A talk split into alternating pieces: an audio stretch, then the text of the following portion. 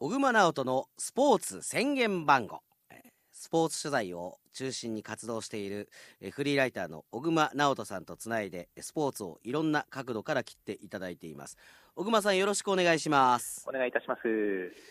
まあ今は何と言ってもはい。 WBC WBC です。はい。ですよねいやーあの、サッカーワールドカップの時に、うんこれ野球こんなに盛り上がるのかなってちょっと思ったりもしたんですけども、はあはあいや、まあ、その視聴率で言ったらもうそこを今超えてきてるわけですし、そうですよねいや、連日40%超えっていう、なかなか、おまけコンテンツで、うんいや、もうこれ、あの、ここからね、さらに準決勝、そして勝ち上がって決勝といったら、まあ、えーこれから、えー朝の時間帯になるっていうのはありますけれども、見られますからねでも朝ね、はえい。ーちょっと出社遅らす人もいるかもしれないですけどあのね、あの、学校、ちょっとお腹痛いと かね、いろいろあるかもしれませんけ仮れど病も。は使うのかどうかわかんないですけどね、はいええまああーイタリアとのね準々決勝も9対3ですか、はい。ええどうなるかなと思いましたけど盤石でしたね昨日の晩さん的なこうヒーローというか、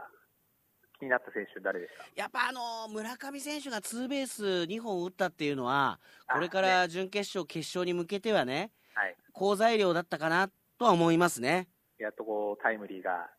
出て、いやーそうですよもうなんかだってみんなあの、まだはいそんなに口に出さないけどもうなんかあのベンチも含めて村上打ってくれみたいな空気感すごいじゃないですかまたね、今回、あの、打順も変えましたからね、うんうんそれでどう出るかっていうのもなかなか不安、不安というか、心配なところもあったんですけれども、そういう中で4番の吉田正尚がしっかりと仕事するって吉田選手はすごいです ねあの、今大会、あの、10打 点で、だってあの、10、えっと、歴代のこう WBC の日本選手で最多記録を更新したということで、ああそうですか、はい。どうですかでもなんかねあのグループリーグというんでしょうかプールというんでしょうかはい。ドミニカ共和国が敗退したりねそうです。あの、優勝って一番がドミニカでしたからね。そうですよね、はい優勝したこともあるんですもんねはい。で台湾も行くだろうなと思ったら行かないというねいや、なんか、あの、全体的なレベルが上がってきたというか、あの、差がなくなってきたというか、だからそういう中で日本だけこんな大差で勝ち続けて大丈夫なんでしょうかねいや、まあでも、これからやっぱり、あのーあの、時差の戦いもありますね、これから。あなかなか、あの、すんなり行くかって言ったらわからない部分もあると思うんですけれどあも、うんまあ、先ほどあの、ね、村上選手、吉田選手という、パンさんのこう、一押し選手出ましたけれどうも、ん私は昨日の試合、うんあの、まあ、ヒーローインタビューにも立った、あの、岡本選手だと思うんですよね。ああはあはあはまあ、でホームランを打って5打点っていうのがやっぱり目立ちますけれども、あはいその前の、うんこれファインプレーがあったんですよ、ほう一回この1、2塁間に抜けそうな打球をこう逆シングルで掴んで、ああ取りましたねでこの時あの解説の古田さんが、うんこれバッティングにいいい流れ来るんじゃないのって言った後ホームランですから、ああそうかまさにだったんですけれども、うん私がちょっとここでお話したいのうが、んこのファインプレーをした時のファーストミット。ほっうてえいうか、あのほうそもそも岡本選手って、巨人ではサードを守ってるんですよね。そうですよねで、サードで2年連続ゴールデングラブ賞を取った、そうだサードの職人なのに、うんまあ、今、そのサード三塁はやっぱり村上選手が固定したいということでう、んうん岡本選手は一塁をこう守守らされてるというか、うん急遽守ってるんですけれどそもっか、そう言われたらそうなんですねファーストやったことなかったんですかねえっとね、2019年まではファーストやってたりもしたんですけはあど、はあはあまあ、ここ2年はずっともうサードがもう専門ということで。うんだからあの当然、ファーストミット持ってないじゃないですか、そういう選手って。確かにで、急遽作ったりもしたんだそうなんでうんすけども、結局、試合で使ってるのって、うんある選手のお下がりというか、譲り受けたものなんですよ。はその、えー、と譲り受けた人が、あはいあのこう WBC といえば思い出す、井端弘和さん。ほ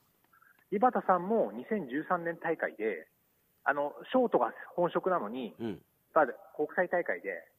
どんな時に、どんな場面でも使える選手ということで、ファースト守ったりもしたんですよ。井端さんファーストも守ったことあったんですかっけあの WBC では。そうでしたっけだからその WBC のためにファーストミットをは特注で作って、うんで、その後、井端さん、あの巨人で守備、あの走塁コーチをやられたんですけども、はいはいその時に若手だったのが岡本選手で、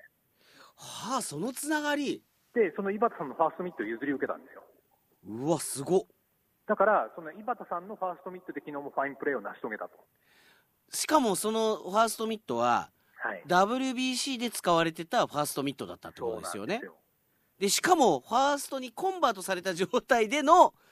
ファーストミットってことですもんねだから本職じゃない人が2人、はあ同じファーストミットでこうチームを支えてるという、しかもファインプレーするというはい、はでこのこの物語も、ね、う美しいんですけど、うん、私がちょっとやっぱり言いたいのが、はいこの WBC がこう歴史になってきたなと、なるほど要はその縦のつながりがあるからこそ、うんその深みも出るというか、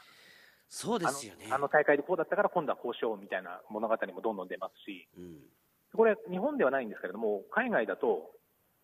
過去の大会に出た選手の息子が今回出場したりとか、あもうそこまで来ましたか、そういう事例ができてきているのでう、ん、これやっぱり歴史ができるとどんどん大会の重みも増してきますので、そう今で大すね会も盛り上がってますけれども、さらに次ももうやっぱり楽しみだなと。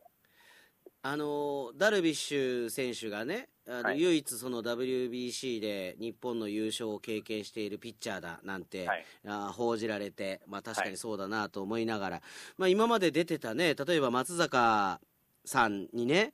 あの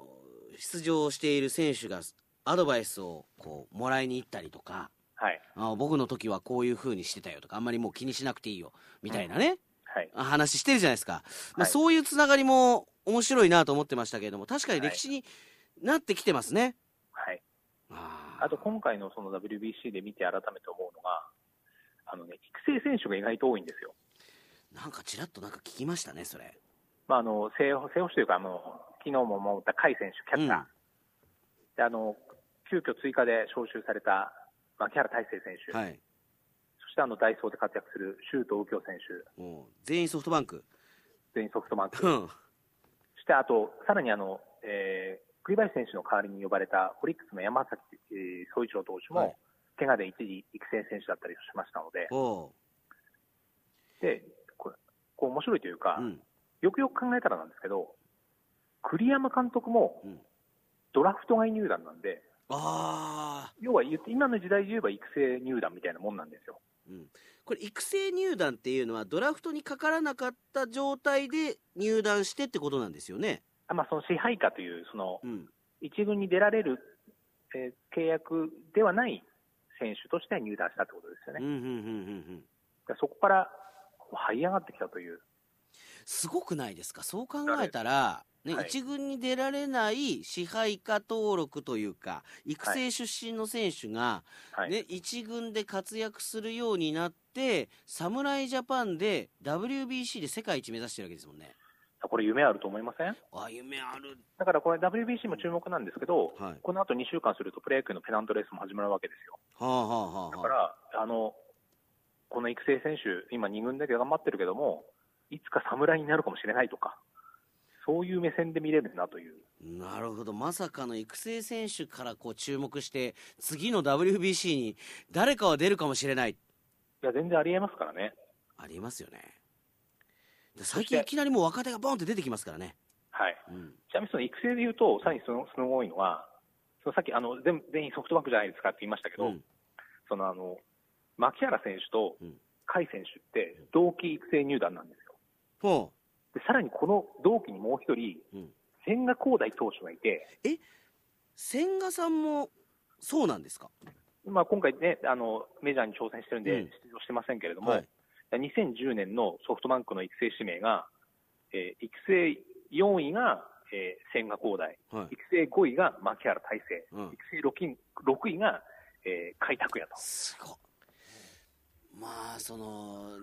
目利きもすごいなと思いますけどいや、これ、このね、育成は本当すごい。すごいなと思いますねそう考えるとねあーなんかより頑張ってほしいですねそこでこうに世界一を勝ち取ったらはい。なんか本当頑張ればできるんだっていうとこそうろなをんでねすよ。はい、夢がありますから。ああじゃあもう日本の優勝だけじゃなくてそういうなんか夢があるなっていうところもはい。楽しんで応援したいですね楽しんでいきましょうはい小熊直人さんでしたありがとうございましたあ